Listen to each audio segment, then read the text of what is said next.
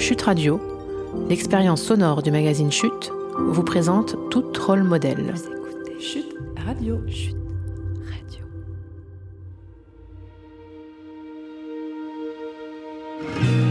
Bonjour à toutes et à tous. Je suis Aurore Bizikia, la cofondatrice du magazine Chute, et je suis très heureuse de partager avec vous un nouvel épisode de Tout rôle modèle. Cela fait un moment que nous avions cette idée en tête, cette envie même, créer un podcast mettant en avant les femmes de la tech. Nous le pensons comme un prolongement de notre magazine papier, notamment notre premier numéro, intitulé La femme et l'avenir de la tech, paru en décembre 2019.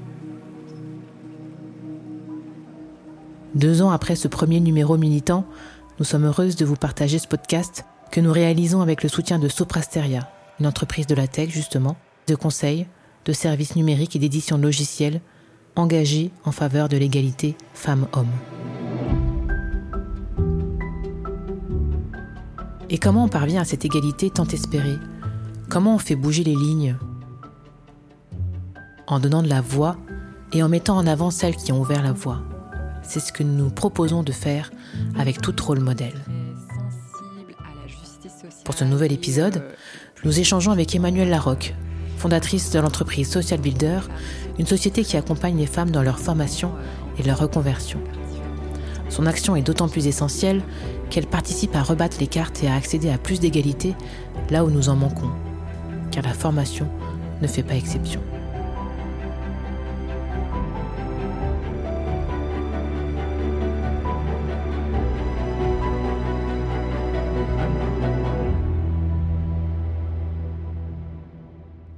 Bonjour Emmanuel Larocque, merci euh, d'être présente pour ce deuxième épisode de Tout Rôle Modèle. Tu es la créatrice de Social Builder, une entreprise qui accompagne les femmes dans leur formation et leur reconversion. Euh, quel a été le déclic euh, qui t'a donné envie de te lancer dans un tel projet? Le déclic, c'est, je pense que c'est de faire de, de ma passion mon métier. Euh, donc j'ai toujours été euh, très sensible à la justice sociale et, euh, plus spécifiquement voilà à, l'empowerment des femmes et ce depuis très longtemps. Et à un moment, en passant par, par différents temps professionnels, j'ai décidé vraiment d'y consacrer ma vie professionnelle. Ça fait combien de temps? Donc là, ça fait dix ans euh, que, j'ai créé Social Builder à partir voilà, d'une idée, euh, comme je, je, le dis de temps en temps, ça commence pas dans un garage, mais euh, dans un salon, on a une, une, conversation bien arrosée et on se, on se pose des questions entre amis sur mais pourquoi les choses n'avancent pas? c'est un petit peu rageant et puis au bout d'un moment, bah, il y en a une qui prend le sujet en disant ouais, allez, on va créer quelque chose, on va faire en sorte que ça aille un peu plus vite. Voilà, donc euh, il y a dix ans, la première pierre, des premiers ateliers leadership pour les jeunes professionnels et puis dans les entreprises, des, actions de sensibilisation manager. Et puis il y a 5-6 ans maintenant, un pivot vraiment sur le numérique en disant attention, il se passe quelque chose sur le numérique d'important, les femmes sont absentes. Euh, donc euh, vu l'étendue des écarts, si on doit essayer de, de vraiment progresser sur le sujet de l'égalité professionnelle, et ben attaquons le numérique. Et c'est comme ça qu'on travaille maintenant euh, chez Social Builder depuis cinq ans sur l'inclusion des femmes dans l'économie numérique, euh, leur accompagnement bien sûr, donc l'orientation, la formation, l'insertion euh, professionnelle par l'emploi ou l'entrepreneuriat, mais aussi vraiment l'engagement des écoles digitales, des entreprises, des territoires, à ce qu'elles façonnent des politiques d'entreprise et des politiques de formation professionnelle qui, qui soient pleinement inclusives. Qu'est-ce qui a été le déclic, du coup, il y a cinq ans, qui vous a fait pivoter? Euh, Je pense qu'on cherchait un peu euh, notre market fit, puisqu'il y avait déjà beaucoup de propositions sur, euh, sur l'accompagnement, des femmes et d'entreprises. Et puis, on, organisait des, rencontres avec euh, des, par secteur, en fait. Et on a organisé euh, une rencontre de jeunes professionnels avec des professionnels du numérique. Et là, on a été euh, submergé de demandes. on n'a jamais eu autant de, d'inscriptions à ce type d'événement. Et on s'est dit, il se passe quelque chose. Et on avait des profils très variés, beaucoup plus, beaucoup plus matures qu'à, l'habituel, puisqu'on s'adressait plutôt à des jeunes professionnels. Et on s'est dit, il se passe quelque chose ici, mais on connaissait pas très bien le sujet. Donc on s'est documenté et puis là on a vu l'étendue du, des écarts en fait, à la fois sur la formation initiale et continue et à la fois sur, euh, sur la présence des femmes, leur mobilité dans les entreprises, leur présence dans les, dans les postes de décision, de voir qu'elles quittaient leur métier de base pour aller vers d'autres métiers ou d'autres organisations parce que voilà, le plafond de verre était d'autant plus fort. Et, euh, et, donc on s'est dit, OK, là, il y a vraiment quelque chose à faire. Et ce qu'on observait, c'est cette difficulté de réorientation. Donc à partir du moment, bon, c'est en France qu'il y a une culture du diplôme très forte, mais sur un, une filière de métiers qui recrute autant, avec des besoins en compétences qui sont somme toute, tout dépend des métiers, mais qui sont quand même accessibles, euh, en fait, il n'y avait aucun pont pour les femmes, euh, pour, pour, tout un tas de raisons, hein, très simple, parce qu'il y a des prérequis qu'elles n'ont pas euh, en raison de leur formation initiale ou parce qu'elles ne connaissent pas les secteurs. Et puis, il y a, il y a toute cette, euh, aussi cette, cette voilà, ce poids des stéréotypes et de la culture. Elles s'y projettent pas, elles ne voient pas de femmes, et puis à la fois, on ne les projette pas dans les métiers. Et du coup, ben, c'est un peu la poule et l'œuf, et, et ça fonctionnait pas. Et donc, il fallait inventer d'autres façons de travailler ces passerelles, et puis adapter à la fois le discours pour les engager, adapter euh, les, les, dispositifs d'accompagnement pour que voilà il y ait le, bon réseau, le bon maillage, euh, un, bon aussi une bonne discussion entre les entreprises et ces profils arrivants qu'on connaît pas bien, qui cochent pas toutes les cases. Et donc euh, voilà, donc c'est comme ça qu'on a commencé à, à, innover. On a beaucoup innové pendant 3-4 ans et puis à un moment on a on a fait atterrir notre modèle et qui, je pense, on a fait atterrir le modèle qui permettait en fait de vraiment intégrer, c'est cette approche intégrée qui fonctionne hyper bien, c'est-à-dire qu'on on va à la fois orienter les femmes, donc on leur présente les métiers, on leur présente la réalité de leur vie professionnelle, et puis ensuite on va leur proposer des actions de formation. Alors ça peut être de la compétence digitale, des petits trucs en plus qui vont leur permettre de euh, ben, remettre un pied à l'étrier sur un métier sur lequel elles sont plus très compétitives, mais ça va être aussi euh, de la compétence digitale pour des entrepreneurs, comment utiliser tous les, on va dire, toutes les facilités du e-commerce pour pouvoir euh, trouver un marché, faire connaître ses produits et euh, jusqu'à euh, vraiment de la réorientation et du repositionnement professionnel avec des, des, des, des, femmes de tous âges qui vont aller sur des métiers bah, qui, sont, qui sont nouveaux, qui sont en plein développement. Et nous, on s'intéresse vraiment à ce qui va permettre euh, l'insertion professionnelle, bien sûr, mais pas que. Ce qui nous intéresse, c'est comment on va amener les femmes à vraiment pouvoir être sur des postes évolutifs et évoluer dans les organisations. D'accord. Et tu as, une vision un peu de qui sont ces femmes? D'où viennent-elles? Qu'est-ce qu'elles ont fait avant? Quelle, vie même elles ont eu avant de s'intéresser au numérique? Nous, on, s'intéresse euh, à toutes les femmes. Ce qui nous intéresse vraiment, c'est euh, comment accélérer les opportunités qui vont euh, découler de cette transformation profonde de la société, de l'emploi, de l'économie, euh, en faire profiter aux femmes. Voilà, ça c'est notre motto. Du coup, on va designer des solutions, on fait vraiment du, presque du design de service, euh, pour des femmes en fonction de leur situation. Donc on a autant des projets qui vont s'adresser dans des territoires en difficulté, enclavés, et donc s'adresser à des publics peu qualifiés, très éloignés de l'emploi, de tous âges. Donc on a un programme par exemple dans le euh, qu'on a commencé un pilote dans le 93, un super programme euh, qu'on là qu'on est en train de déplier depuis un an et demi, qui va encore durer un an qui s'appelle Women in Digital. Et là, on s'adresse à des femmes qui vont de 18 à 60 ans, euh, qui découvrent le numérique et qu'on va former sur des métiers comme le développement informatique, comme les métiers de l'intégration web. Et puis, euh, donc ça, c'est des, des formations assez longues euh, et, qui permet aussi de sensibiliser ben, des centaines de femmes sur ces métiers. Donc on va vraiment euh, aller chercher très largement. Et puis après, on a des, on a des, on a des programmes qui vont s'adresser, par exemple, plus spécifiquement à des femmes seniors. Donc là, on, peut avoir des femmes, par exemple, qui ont une première qualification, un premier diplôme, mais voilà, après 30 euh, ans de vie professionnelle, ces diplômes ont peu de valeur.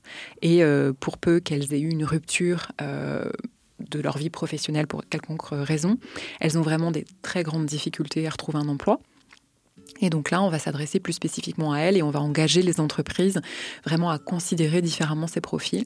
Donc en fait, nous, on va travailler avec des femmes, donc la plupart du temps demandeuses d'emploi, mais on peut aussi accompagner des femmes qui sont en poste, euh, mais qui ont besoin de faire évoluer leurs compétences pour pouvoir conserver leur emploi ou pour pouvoir aller sur des nouveaux emplois dans leur secteur d'activité. Voilà, donc j'ai envie de dire, nous, on accompagne toutes les femmes.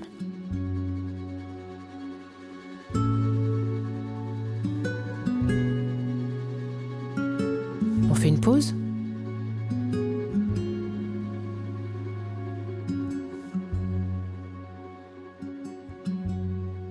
Si le sujet de la formation initiale des jeunes femmes est essentiel, la formation continue, la formation tout au long de la vie est aussi indispensable pour toutes les femmes. Là aussi, il y a un véritable enjeu d'égalité. On écoute Sophie Dancourt, fondatrice du média Gépicine avec Simone, sur le sujet. La formation euh, touche en particulier les femmes de 45 ans et plus qui se retrouvent euh, débarquées ou mises de côté au sein même des entreprises. l'idéal, ce serait qu'elles soient formées très régulièrement pour ne pas arriver justement à cette obsolescence programmée des plus de 50 ans parce qu'il n'y a pas eu de formation en amont. Et la formation, c'est la clé, c'est justement extrêmement important pour effacer ce clivage sur l'âge. Et les femmes, et encore plus après 50 ans, souffrent de stéréotypes sur tout ce qui a trait au numérique.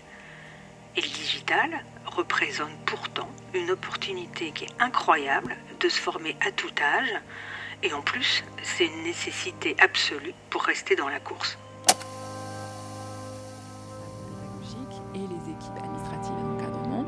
On retourne en studio avec Emmanuel Larocque pour parler des freins qui nous arrêtent parfois et des envies qui nous guident de nouveaux métiers. Alors la question des freins, elle est, elle est vraiment euh, au cœur euh, de ce sujet parce que euh, aujourd'hui, je pense qu'on a une, une connaissance des freins à l'accès des femmes à ces métiers qui est qui est plutôt, euh, je pense, euh, partagé, euh, mais nécessite vraiment des mises en œuvre. Nous, on, monte beaucoup de partenariats avec d'autres écoles digitales pour aller sur des projets en commun. Et du coup, ce qu'on fait, c'est qu'on forme les formateurs, formatrices, les responsables pédagogiques et les équipes administratives et d'encadrement. On fait la même chose côté entreprise pour leur distiller une connaissance de comment euh, mieux prendre en compte ces freins culturels euh, et euh, s'assurer que non seulement du coup on est plus attractif pour les femmes dans nos dans façon de parler des, des, formations. Quand on parle des formations ou même des métiers on met souvent en avant dans la dans ces métiers là la technologie les langages l'environnement technique. Et donc du coup de facto les femmes se posent la question de leur légitimité et donc c'est important de se recentrer sur les usages en quoi en quoi les productions du coup vont, euh, avoir un sens, euh, vont être euh, utiles.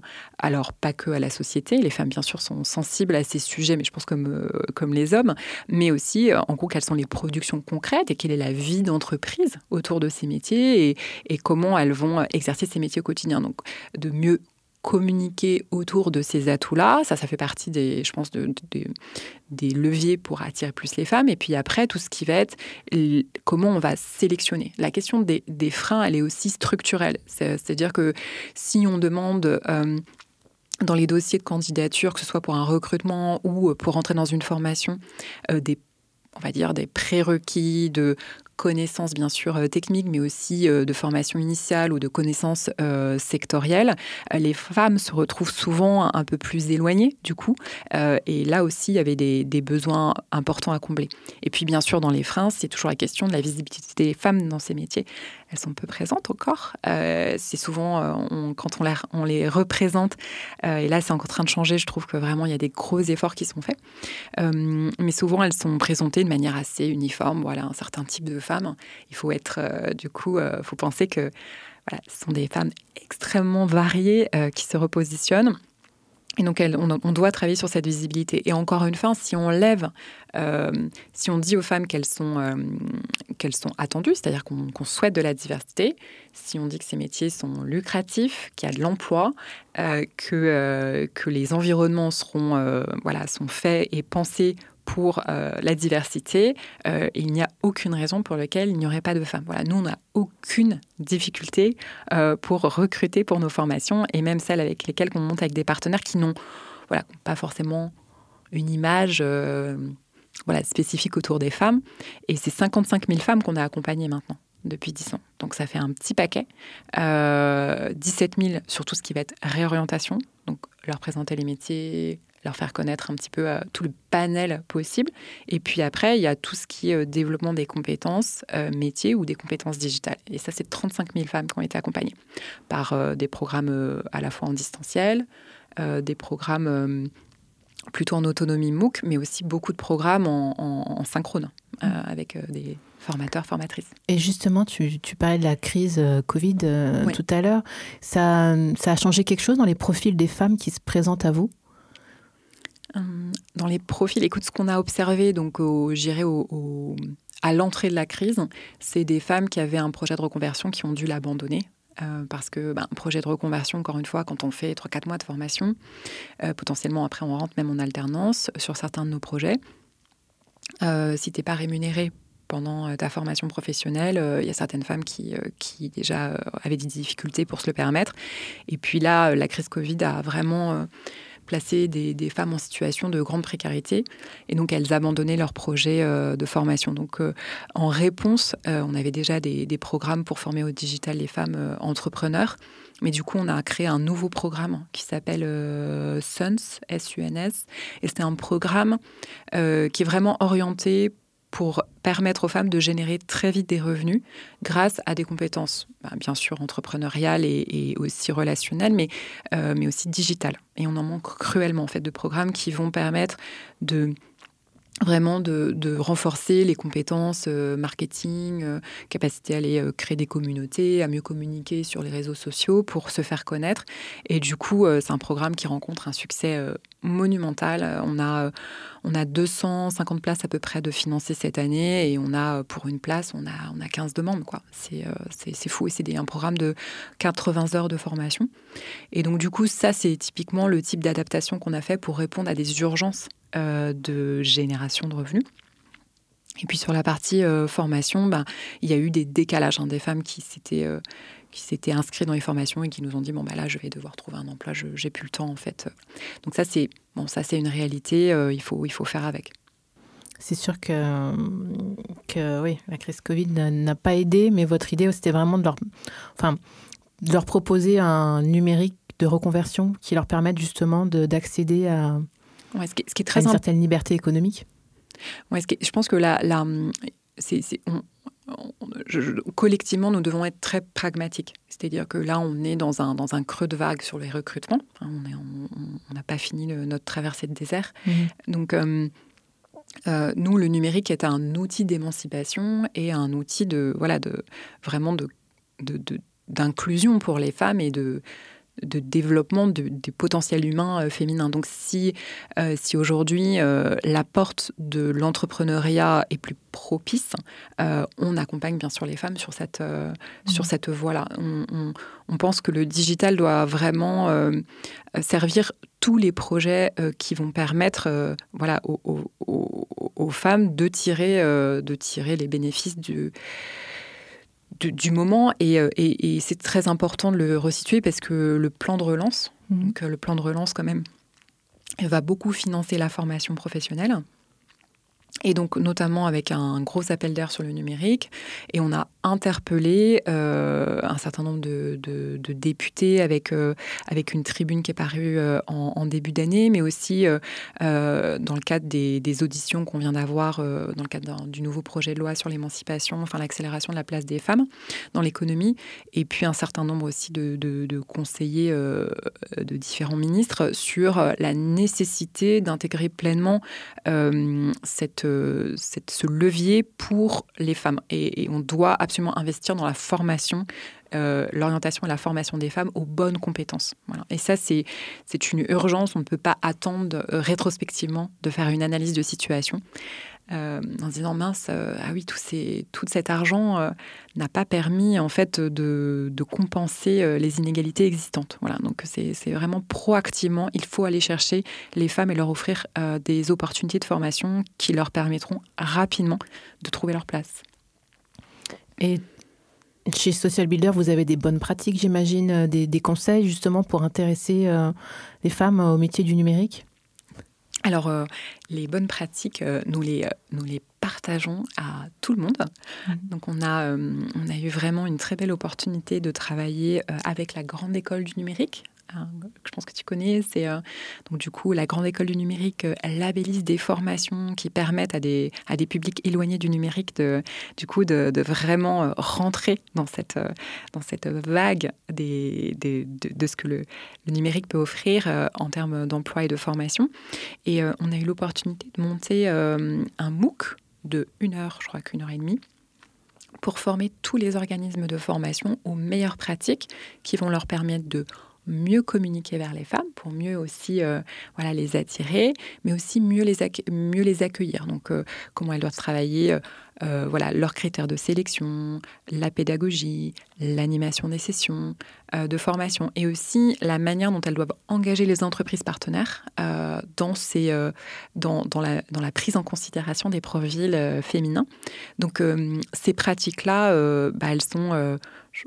voilà, elles sont, le mot qui s'appelle propulser les femmes dans le numérique, elles sont voilà, je pense qu'elles sont, elles ne sont pas révolutionnaires, mais euh, euh, tu sais, c'est la logique des 80-20. Si tu fais ça, déjà, tu as 80% de chance euh, de, de remplir tes, tes, objectifs. Et donc, dans les bonnes pratiques, pour nous, bah, c'est c'est celle que je partageais tout à l'heure, c'est parler de la réalité des métiers, envoyer un message aussi, une attention à la diversité, donc pas forcément dire aux femmes on vous recrute parce que vous êtes des femmes, ça ça fonctionne pas très bien. Mais par contre de dire on est très attentif à revoir nos process de recrutement euh, et, tous les dispositifs d'accompagnement professionnel pour s'assurer qu'ils soient équitables et qu'ils encouragent une diversité. Et on forme nos managers ou on forme nos responsables de formation pour justement que, que, tous nos programmes soient inclusifs. Ça, ce sont des vraies clés, euh, des vraies clés pratiques et ça fonctionne très très bien. Je parlais avec quelqu'un dernièrement qui me disait justement que euh, elle, elle, avait une réunion qui commençait tous les lundis à 9h, mais que comme elle devait se déposer ses enfants euh, le lundi matin, elle pouvait jamais arriver à 9h, elle était toujours là à 9h15. Et que son patron lui avait dit Oui, oui, euh, c'est pas grave, euh, arrivez à 9h15, nous on commencera, mais c'est pas grave si vous êtes en retard.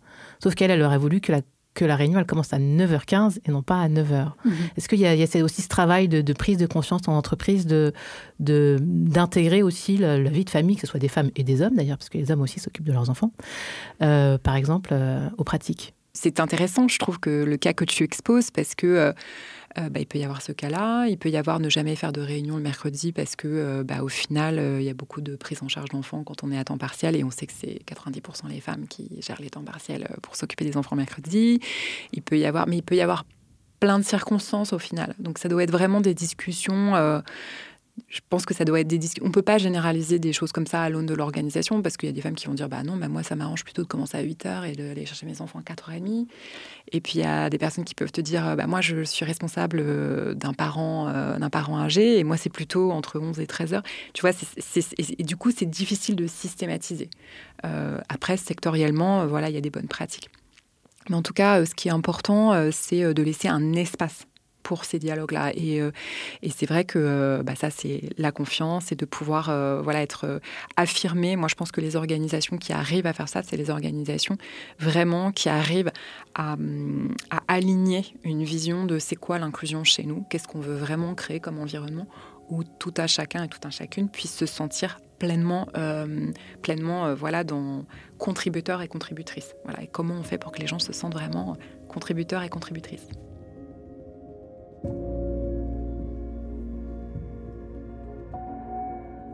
On fait une pause.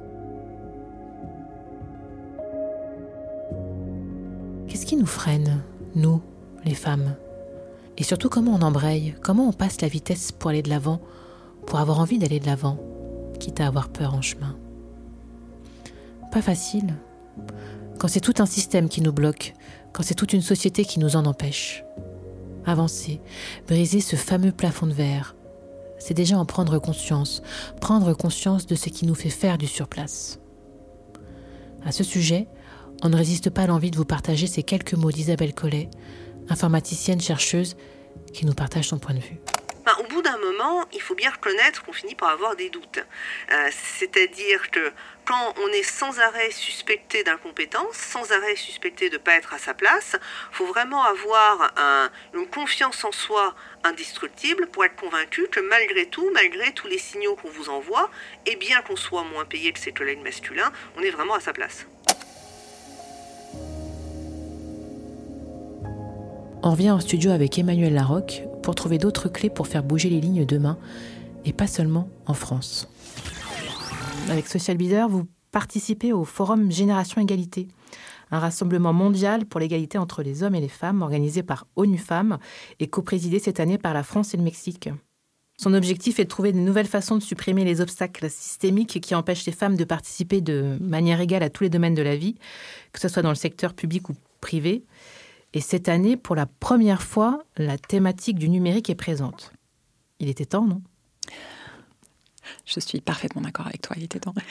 Donc, euh, nous, on a, beaucoup de chance puisqu'on fait partie des des champions, donc des leads qui travaillent depuis maintenant pratiquement un an et demi, puisque le forum a été reculé d'une année. On travaille sur la feuille de route internationale et des priorités euh, autour desquelles on va engager, bien sûr les États, mais pas que, les entreprises, les collectifs féministes, euh, les associations, à, à s'engager sur des tactiques pour réduire les inégalités liées au digital.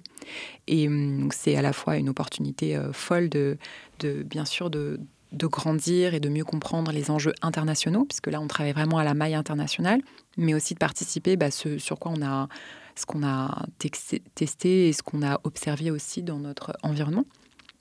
Et, euh, et bien sûr, le digital euh, est devenu une priorité. Euh, voilà, c'est une priorité à la fois d'accès, d'accès à Internet. Enfin, si tu regardes à l'échelle mondiale, tu as, as, 400 millions de femmes qui euh, qui pas accès au digital par rapport aux hommes, tu vois, sur les pourcentages, ce qui est quand même dingue. Euh, avec le Covid, bah, c'est les premières à être retournées à la maison. Donc, si tu n'as pas de digital pour un petit peu faire du relais, ben, voilà, l'éducation des petites filles fait un pas, un pas en arrière énorme. Et puis, il y a la question de la violence en ligne, en fait. Toutes les études qui montrent que qu'aujourd'hui, tu as trois femmes sur, trois femmes sur quatre qui disent avoir été euh, voilà, harcelés ou invectivés euh, en ligne. Donc c'est la question du harcèlement en ligne, c'est un sujet euh, vraiment préoccupant et qui doit être rapidement traité. Donc sur le digital, je pense, moi j'en suis convaincue, après ça c'est un choix d'organisation, mais pas que, si on veut progresser sur l'égalité, l'égalité de genre, le digital sera un levier démentiel dans les dix prochaines années, parce qu'il traverse toutes les autres thématiques. Pour toi, le numérique de demain doit être féministe? C'est le, on, a, on, a, un retard euh, terrible sur. Euh, il y a un impensé de l'inclusion dans le développement des technologies. Il y a encore des toutes petites, euh, des toutes petites initiatives sur comment créer des technologies plus inclusives, féministes, avec des petits hackathons à droite à gauche. C'est, ce n'est ce n'est plus possible de faire le constat de, de développer des algorithmes qui touchent euh, des, millions, voire des milliards d'individus et, euh, qui, au final, euh, ne respectent pas ne serait-ce que les, fondamentaux de, de la loi, de, la non-discrimination, de, de l'équité. et aujourd'hui, en tout cas, ma conviction, c'est doit, on doit avoir des organes de contrôle qui permettent d'éviter à ce que, bah, ce que voilà, des, des tests à grande, grandeur nature, par exemple, quand Amazon met en place un, un algorithme de recrutement, autant dire c'est des centaines de milliers de personnes qui, sont concernées, euh, que, ces, que tests impactent autant de vies. Donc on doit être beaucoup plus vigilant aujourd'hui, et, je sais que je, suis encore minoritaire à, avoir ce point de vue, mais on doit, euh, légiférer sur le contrôle des technologies pour, s'assurer qu'elles ne se font pas au détriment euh, d'une catégorie d'individus. Et on sait que malheureusement, c'est souvent les femmes aujourd'hui qui sont encore un invisible euh, de, de, la technologie. Donc, euh, donc oui, le, numérique ne peut pas faire autrement, euh, parce qu'il est, il est trop central dans, dans nos vies. Donc on, doit vraiment légiférer sur un numérique inclusif. Quand ça a le rôle de, de la France, de l'Europe, du coup, d'avoir... Ça ne peut être qu'international, en fait. Mhm. Parce qu'aujourd'hui, les, les, les, grandes tech compagnies sont des compagnies... Alors, il y a beaucoup d'organisations... De, américaine, asiatique, un peu moins européenne. Donc on doit, euh, on doit légiférer à l'échelle internationale. On doit trouver une façon à ce que euh, l'Organisation mondiale du commerce ou des organisations euh, qui travaillent sur, sur les infrastructures à l'international intègrent pleinement ce sujet comme étant un, voilà, un, comme étant nativement un prérequis de, certaines autorisations à, à travailler je, ne sais pas encore et je, ne sais pas comment nous pourrions le faire. L'Union européenne pourrait être un, un, incitateur, pourrait encore une fois être un, être un peu un pionnier et un chef de file sur ces sujets. Et c'est vrai que j'attends beaucoup de la présidence française euh, sur cet aspect. Euh, mais euh, on peut, on peut on peut plus trop attendre parce que parce qu'on a des technologies qui, qui sont encore une fois prédominantes surtout sur l'accès à l'éducation. Aujourd'hui, en Chine, si vous voulez candidater pour rentrer dans une université, tout est automatisé. Tout est géré par des algorithmes. Donc, l'accès au crédit, à la consommation, l'accès euh, bien sûr, euh, l'accès aux services de, l'État. Aujourd'hui, quand, voilà, quand vous voulez euh, avoir je sais pas, accès à un logement social. Donc tout ça, ça doit être vraiment bien pensé et, et, on, est encore dans la réaction. Donc mmh. c'est-à-dire, il y a une petite, un petit groupe de chercheurs qui a été, qui a été un petit peu comment dire, disséquer un algorithme et qui s'est rendu compte qu'il y a une petite boîte noire qu'on n'arrive pas à expliquer des relations à effet et que finalement, il y a une catégorie de personnes qui est desservie. Donc ça, c'est pas, c'est plus possible. On peut pas mettre sur le marché des. C'est comme si on mettait sur le marché une voiture et qu'on n'avait pas testé euh, euh, les conditions de la sécurité des passagers. Enfin, ça arrivait euh, pendant longtemps. Les femmes avaient, comment dire, avaient plus de de chances de mourir dans un accident de voiture parce que dans les crash tests, on mettait plutôt des corps d'hommes que des corps de femmes. Mais complètement. C'est une réalité. Mais tu sais, on est en train, bien sûr, là, il y a tout un mouvement sur la, santé des femmes, tu vois, avec des apps, euh, donc du mm. coup, qui, euh, qui essayent de, sensibiliser plus sur, euh, bah, on ne détecte pas un infarctus chez une femme de la même mm. manière que chez un homme.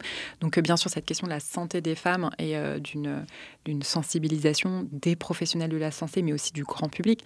Mais tu vois, sur la, sur la partie de la technologie, encore une fois, les technologies elles, elles sont au cœur de beaucoup de, décisions dans nos vies, avec des personnes qui ne sont pas forcément sensibilisées.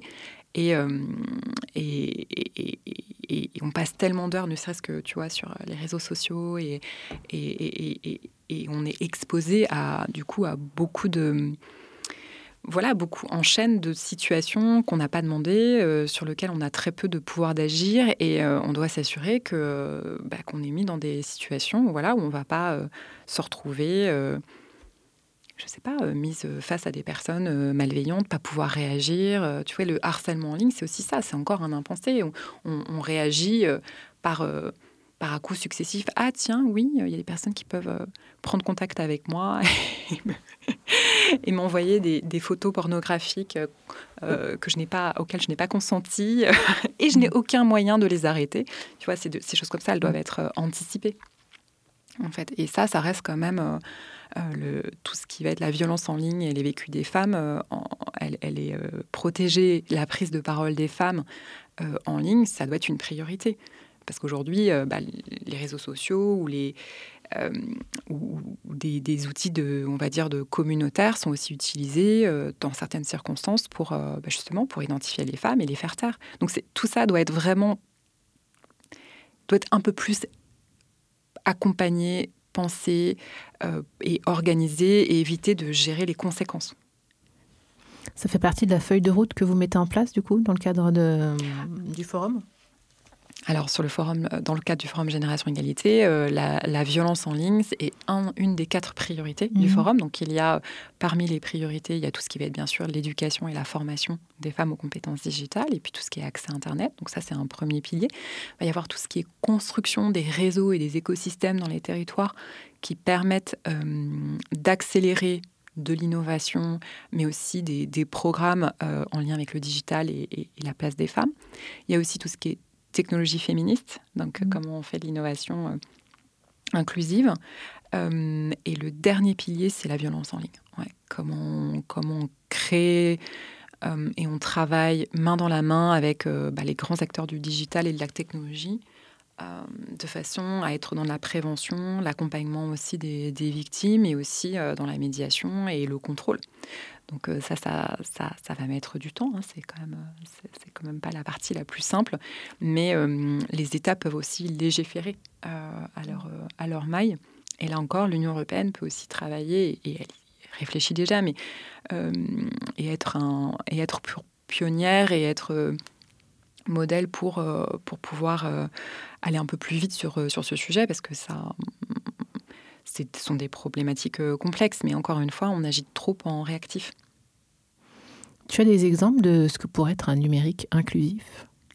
Moi, pour moi, la, première, le premier réflexe, ce serait de dire tu as un cadre législatif de la non-discrimination, qui est euh, en France notamment, qui est euh, bien construit euh, et s'assurer à la base hein, que tout service ou toute technologie respecte ce cadre, c'est-à-dire que dans les, les, prescriptions, les décisions, les accompagnements proposés, on est bien conforme à une non-discrimination au regard de ces critères. Ça, pour moi, c'est la base, en fait. Mais aujourd'hui, quand tu sors un logiciel de recrutement, euh, qui peut par exemple accompagner des parcours professionnels dans les entreprises. Donc tu vas t'appuyer sur des données et puis avec ces données, ben, tu vas pour faire des propositions de, je sais pas, de fléchage de formation, de reconversion, de tout un tas de dispositifs qui vont aider la mobilité dans des grands groupes.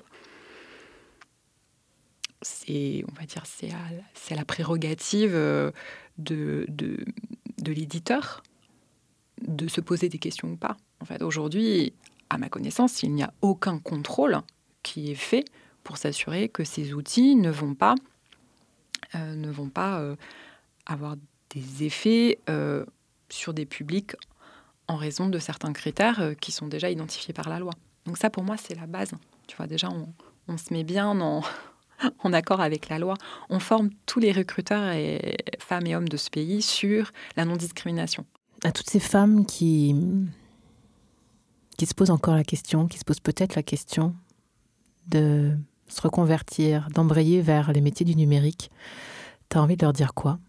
Ce que je dirais aux femmes qui veulent s'intéresser au numérique, c'est n'hésitez pas. Voilà, ça fait toujours un petit peu peur de se dire mais au final je suis quand même très très loin de ça mais en fait les métiers se créent tous les jours. D'ici 2035, il y a 80% des, des métiers qui vont émerger, disparaître ou se transformer complètement en raison de leur numérisation. Donc on ne peut pas ne pas s'y intéresser déjà, mais surtout c'est un univers de possibles complètement incroyable. Il y a des métiers qui, euh, voilà, qui se numérisent, mais qui du coup vont ouvrir des, voilà, des champs illimité de, de possibles. Euh, donc il faut vraiment se dire, euh, j'apprends à mon rythme. Euh, nous sommes dans un pays où on investit beaucoup sur la formation continue, donc j'ai une opportunité du coup en plus de monter, et puis il y a de plus en plus de, de, de formations gratuites en ligne disponibles, donc j'y vais à mon rythme. Mais, mais voilà, ce sont des métiers passionnants, très divers, lucratifs. Euh, pour la plupart évolutifs, euh, qui sont valorisés socialement. Enfin, il n'y a que du bon, quoi. Que du bon. Merci Emmanuel. Merci beaucoup.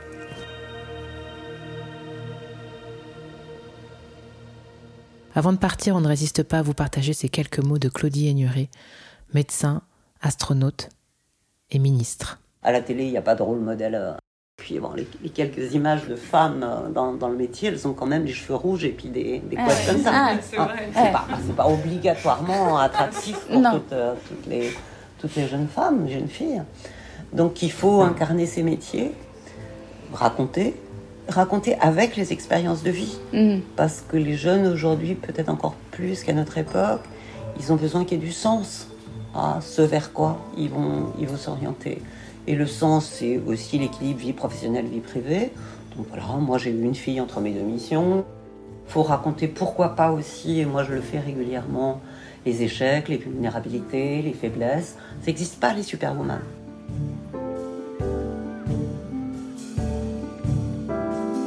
Vous êtes toujours là? Super. On espère bien que l'expérience auditive vous a plu, même convaincu.